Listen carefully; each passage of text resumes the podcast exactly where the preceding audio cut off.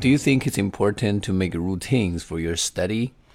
Well, I personally think that for most people, it is necessary to make a plan or make a schedule for what you're going to do or what you're going to study for the rest of the day, um, because in that way you will know how much how much time or you know what amount of time you should allocate or you should assign to different tasks so that you can have a comprehensive understanding and control over you know your study pace.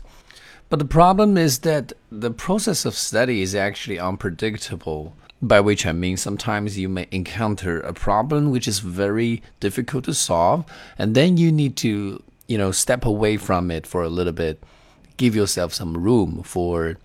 inspirations and then later you can come back to the question again so in this case you just have to improvise a little bit so all in all my suggestion is that you should have a plan but we should not be too rigid with it